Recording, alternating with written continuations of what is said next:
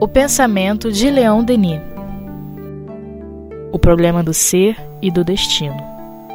Com Jailton Pinheiro e Tiago Barbosa. Olá, meus amigos. Estamos aqui mais uma vez para dar sequência ao estudo do livro O Problema do Ser e do Destino de Leão Denis, no capítulo 3, que nós começamos da semana passada, que tem como título Natureza do Ser. Esse capítulo está na primeira parte, né, o problema do ser, e Leon Denis prossegue dizendo assim: Qual é a natureza de nossa personalidade? Comporta ela um elemento suscetível de sobreviver à morte? A esta questão se ligam todos os temores todas as esperanças da humanidade. Muito interessante, não é, meus amigos?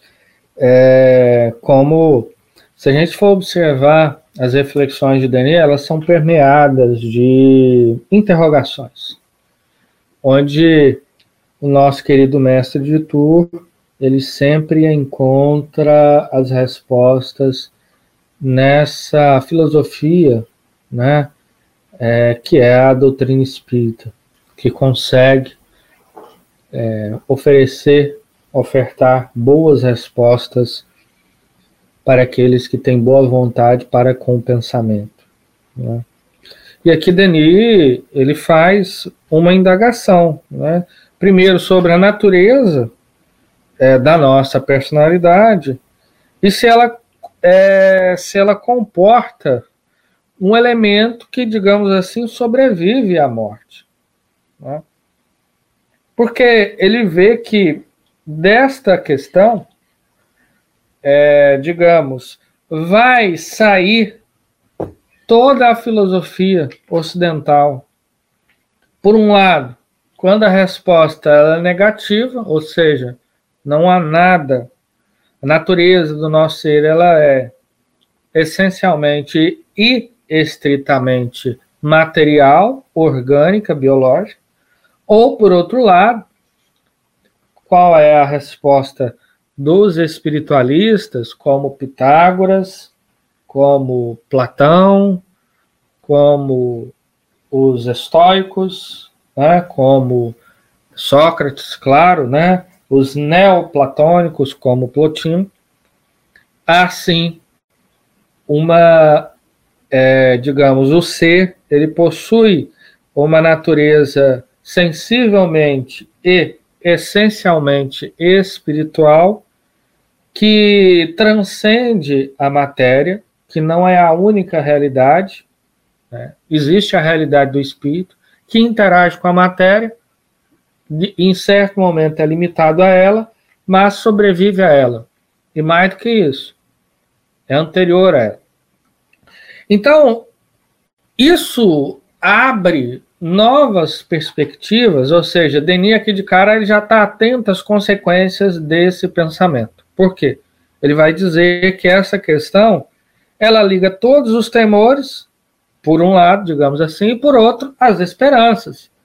Porque se o que é, se nada existe após a morte, então, nós temos uma quantidade enorme de problemas que são difíceis, digamos assim, de serem solucionados. É, problemas sociais, econômicos, problemas no campo da afetividade. Vocês imaginam as pessoas em a quem tanto amamos. Né? Meu filho, por exemplo nossa, é um amor, né? E se é, o que há é somente a morte, nada mais do que isso, nada mais do que o túmulo, nada mais do que uma campa gérida e que as sombras do tempo, né, elas vão comer. Naturalmente o ser se desespera. Por que sentir algo tão nobre, tão grande, dentro de uma perspectiva limitada? Né? Por que, que sentimos isso tudo sabendo que após alguns anos tudo isso chegará ao fim, terá termo? Não nos parece justo. Né? Não nos parece justo. Então, nem, nem analisando a questão de Deus, a vida em si, por essa perspectiva, ela é desesperadora. Ela é desesperadora. No entanto, se nós olharmos com a perspectiva não só da doutrina espírita, mas do platonismo e de tantas outras correntes que admitem, né, que admite a sobrevivência da alma e para além dessa sobrevivência, não só aquela visão que também se tem de que, bom, é, é de fato, existe a vida após a morte, mas dentro disso há dois destinos: céu ou inferno. Ambos são muito aterradores.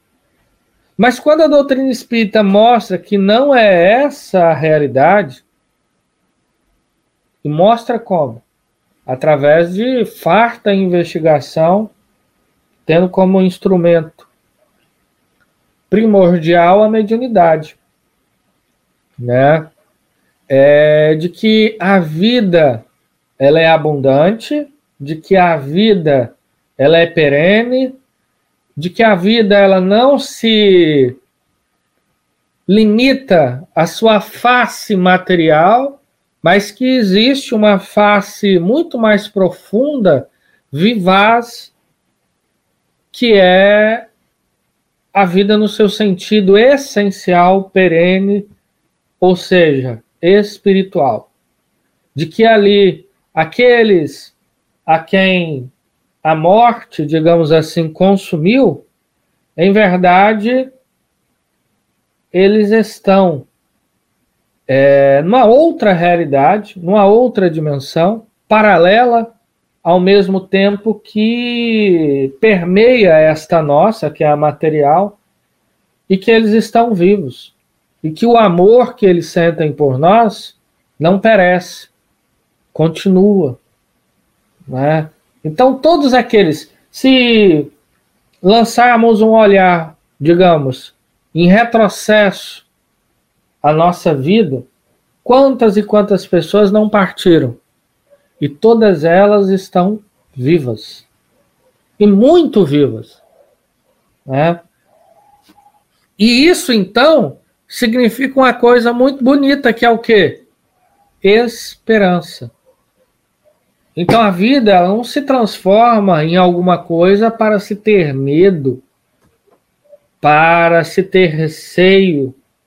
Não, não mesmo.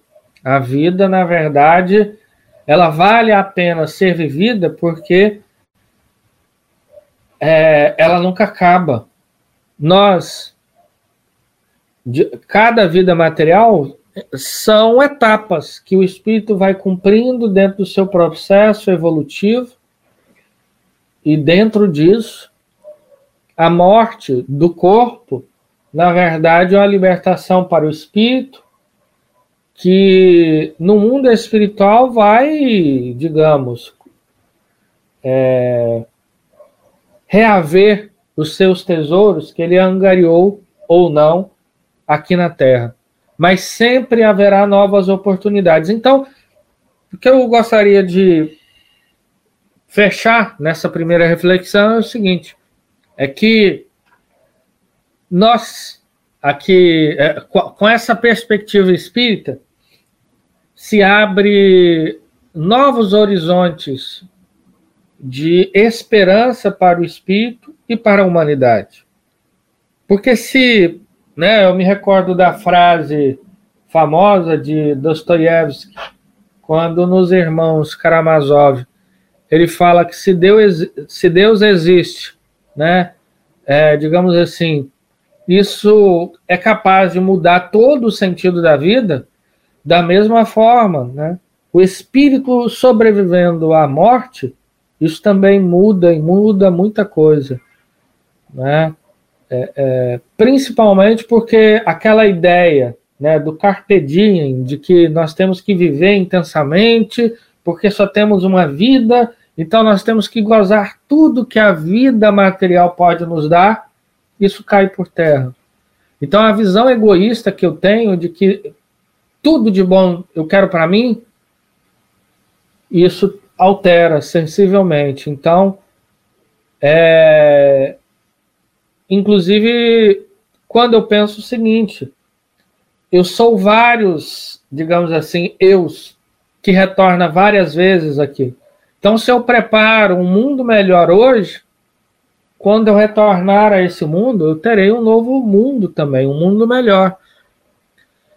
Então a visão nossa ela deixa de ser estreita e ela se alarga cada vez mais. Né? E o convite então da doutrina espírita é para que não olhemos para o chão, né? mas que olhemos para o horizonte, para o infinito. Essa é a visão da imortalidade, da transcendência, né, que a doutrina espírita nos convida, enfim. E é tão interessante isso, Tiago, porque faz uma diferença tão grande na vida de todos nós, essa noção da imortalidade. E basta a gente parar para pensar como a gente vive aqui mesmo no, na Terra, mesmo sem levar em consideração a questão da imortalidade da alma que é a, os planejamentos que a gente faz é, em função do tempo que nós temos para realizar determinada tarefa, para fazer determinada coisa. Né? Normalmente eu começo a planejar alguma situação para minha vida quando eu vejo dentro do tempo que eu tenho uma perspectiva de sucesso, de obter sucesso dentro daquela minha empreitada, né? Então, se eu trabalho pensando que eu só tenho uma existência, e ainda mais, né?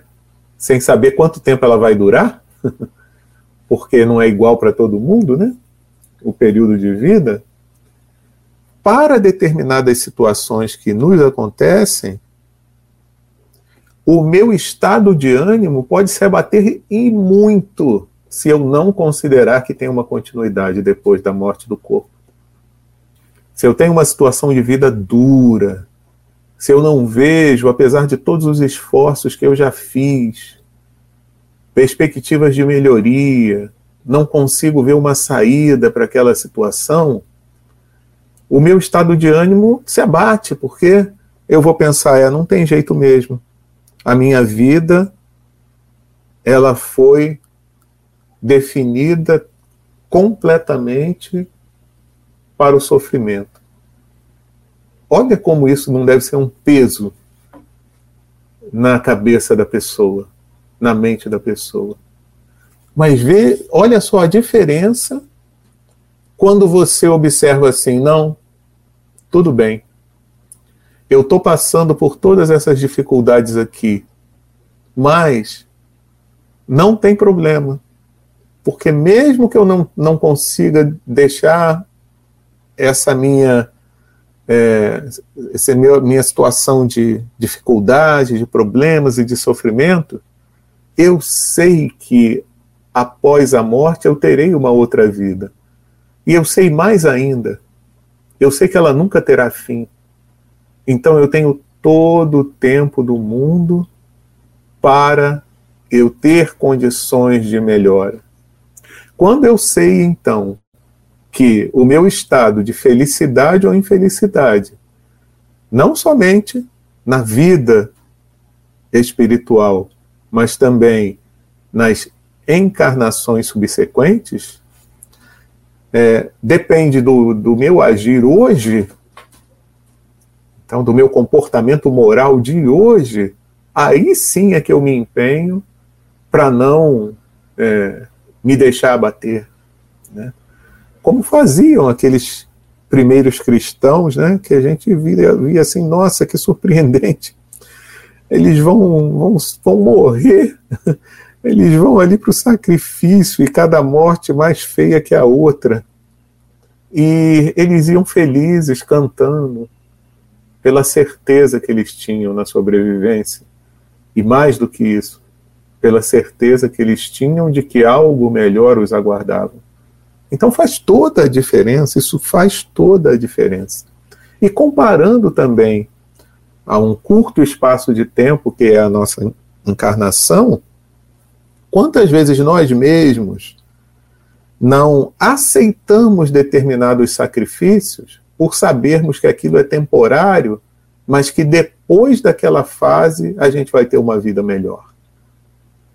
Então, às vezes, é aquele ano que eu me privo de todas as alegrias da vida, de tudo aquilo que eu gosto de fazer, do lazer, né, de estar com os amigos, de viajar, porque eu preciso me dedicar, por exemplo, a um estudo para eu poder prestar um concurso. Então vamos considerar assim, um ano.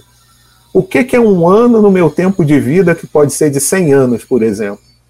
Então por que, que eu não posso me sacrificar esse ano para que depois eu tenha uma condição melhor, né? E a gente pode fazer essa comparação, essa analogia. Muitas vezes uma encarnação é como se fosse esse ano, né?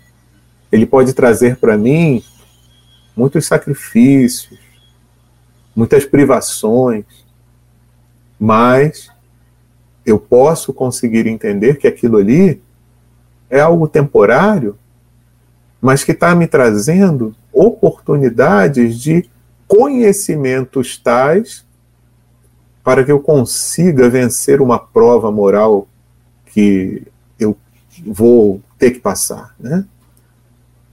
Então, muda completamente a forma como eu encaro as situações de vida, né? quando eu levo em consideração a sobrevivência da alma, a continuidade da vida após a morte, a imortalidade. Eu não terei fim. Já imaginaram? Já pararam para pensar nisso? Então eu tenho todo o tempo do mundo. Né? Essa situação temporária que eu vivo, o que eu vivencio, que pode ser desagradável, vai ter um fim. Como também eu tenho que pensar e ser comedido, porque se eu corro só atrás de uma felicidade imediata e não levo em consideração é, os outros que me cercam, e eu vivo dessa forma, buscando a felicidade imediata de uma forma egoísta, e para isso eu posso até prejudicar outras pessoas, então tenho que ter atenção também a isso, né?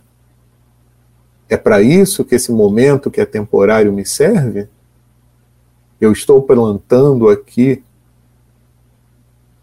situações que eu serei obrigado a colher depois e que pode me trazer sofrimentos, então eu preciso considerar, né, essa possibilidade nas duas situações, né, na situação de uma abastança, uma situação de de escassez, porque nenhuma delas pode ser para sempre. Então, quando eu considero essas possibilidades do que virá, eu tenho um comportamento diferente, ou pelo menos é o esperado, né? Que eu tenha um comportamento diferente. Porque eu sei que é, eu posso construir desde já uma situação melhor para o meu porvir. E isso é muito legal é saber que Deus nos oferece essa possibilidade de uso do tempo, uso dos recursos, para que eu possa promover o meu crescimento, né? E, e também daqueles que comigo convivem. E Leon Denis prossegue dizendo assim: O problema do ser e o problema da alma resumem-se em um só. É a alma que fornece ao homem seu princípio de vida e de movimento. A alma humana é uma vontade livre e soberana. é a unidade consciente que domina todos os atributos, todas as funções, todos os elementos materiais do ser, assim como a alma divina domina, coordena e encadeia todas as partes do universo para harmonizá-las. É, é a, a alma, então, ela, digamos assim, ela é a solução desta deste verdadeiro enigma, né? Ou seja, qual é o enigma aqui? O, o enigma que se prende ao problema do ser. Né? É, porque é ela que vai dotar o homem de inteligência, né, e por conseguinte, de movimento, de ação, né? Ou seja, as duas grandes esferas da existência humana, que é o pensamento por um lado, onde está, digamos assim, se guarda, né, a subjetividade do ser, e por outro lado, a ação, né, a, a esfera, de, digamos, mais dinâmica e ativa do ser. Mas que é, essas duas esferas de ação, né, é, se liga naturalmente à alma humana. Né? É a alma que dá esse sentido, essa direção para aquilo que é, o, o homem ele realiza na, na, na sua é, na sua vida. Isso, inclusive, é, restaura algumas questões que aparentemente pode dar uma visão bastante pessimista sobre a vida. Veja vocês. Quando nós temos alguma questão, um homem, por exemplo, que nós observamos que por diversas questões é uma pessoa perversa má. Se nós olharmos pela perspectiva meramente material e materialista, mais do que material materialista, isso significa que a biologia, em alguns momentos, ela é determinista. E determina que um homem seja mau e perverso. Claro que há outros condicionamentos é, sociais que muitas das vezes podem estar relacionados a isso mas que não resolve todos os enigmas, haja visto que você, por exemplo, tem pessoas que, só para, eh, digamos assim, ser mais claro né, nesse exemplo, que muitas das vezes retiram recursos de outras pessoas e têm muitas posses. Se a gente olha de maneira meramente material, ou seja, por um lado biológico, por outro social ou sociológica, né? E, e, a união das duas coisas, digamos assim, antropológica, é, é, é, nós vamos ter muitos problemas, né? Porque vale dizer então que há uma espécie de um determinismo biológico, sociológico. No entanto, se é o espírito, né? Ou seja, se é a alma, se há a alma, aí nós temos muito mais esperança, porque afinal de contas, não é a biologia, não é as questões sociais que vão determinar a ação do homem. Ela repercute, não há dúvida, né? Há uma repercussão, a gente sabe disso. É um, inclusive uma das leis da sociologia, né, de Durkheim, que o homem é um produto seu meio, né? De fato, o fator meio ambiente, seja é, social, seja, digamos assim, ecológico, vai influenciar. Mas há alguma coisa que transcende a essa realidade, que é o espírito, que pode resistir ou ceder. Isso, portanto, se explica vários casos de pessoas que, por exemplo, nascem em um lar de pessoas, por exemplo, extremamente ignorantes, com pouco acesso à educação, e são verdadeiros gênios. E o contrário também acontece. E assim vai, para as mais variadas situações. Ou seja, com isso, a doutrina espírita não está querendo anular esses processos, não. Não está querendo anular esses processos. Ou seja, dizer que isso existe, mas que isso é, é não é o que prevalece. O espírito prevalece, não é? Enfim. Isso é muito legal, né? Eu estava aqui pensando que é a gente se identificar como uma unidade poderosa que tem a capacidade de comandar os elementos que estão à nossa volta, né? Porque tudo é comandado pela inteligência. E Leon Denis faz uma comparação aqui muito legal que é a comparação com a alma divina, né, que coordena e encadeia todas as partes do universo para harmonizá-la, por ser uma inteligência e a suprema, né, diga-se de passagem, então ela consegue abarcar o universo, que, é, que para nós é como se fosse o infinito, né? E, no nosso caso, nós, sendo também é, elementos inteligentes, né? Mas não o, o, Supremo, porque a inteligência suprema é só a divina, nós temos a possibilidade também de comandar elementos. Então, é o que ele diz aqui: a alma humana é uma vontade livre e soberana. Unidade, a unidade consciente que domina todos os atributos, todas as funções, todos os elementos materiais do ser. Nós temos um poder enorme, gente só que a gente não usa, né? Que aí é, é a questão das, das chamadas potências da alma, né? Que mais para frente a gente vai ver. Então, nós somos dotados dessa, dessa possibilidade de comando. Somos várias individualidades que temos a possibilidade de comandar os elementos materiais.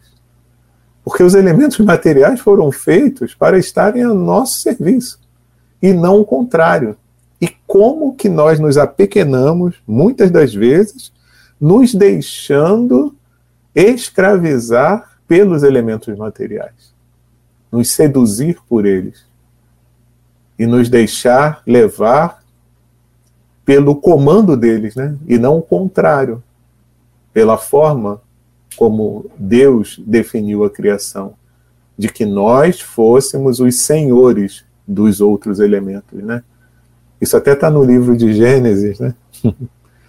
então, dominar sobre os outros. Mas nós, muitas vezes, não queremos utilizar esse atributo que nos foi dado.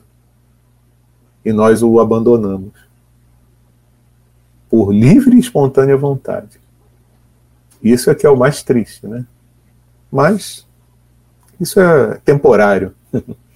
porque em algum momento a gente consegue, e a doutrina espírita é maravilhosa em relação a isso, identificar em nós esse essa unidade consciente, essa cheia de potenciais, para que possamos direcionar a nossa existência, a nossa vida para um caminho de felicidade, para um caminho que só vai nos trazer coisas boas, né? Não que a gente vá se livrar de um momento para outro das situações que ainda precisamos, num, principalmente num mundo como o nosso de provas e expiações, onde ainda existem sofrimentos, ainda, onde ainda existe o mal, e nós ainda estamos submetidos a isso tudo.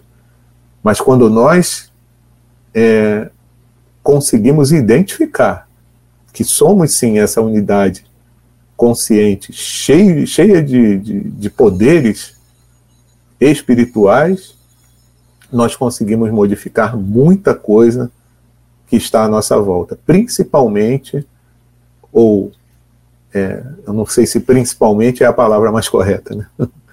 mas mesmo que tão somente aquilo que já esteja ao nosso alcance.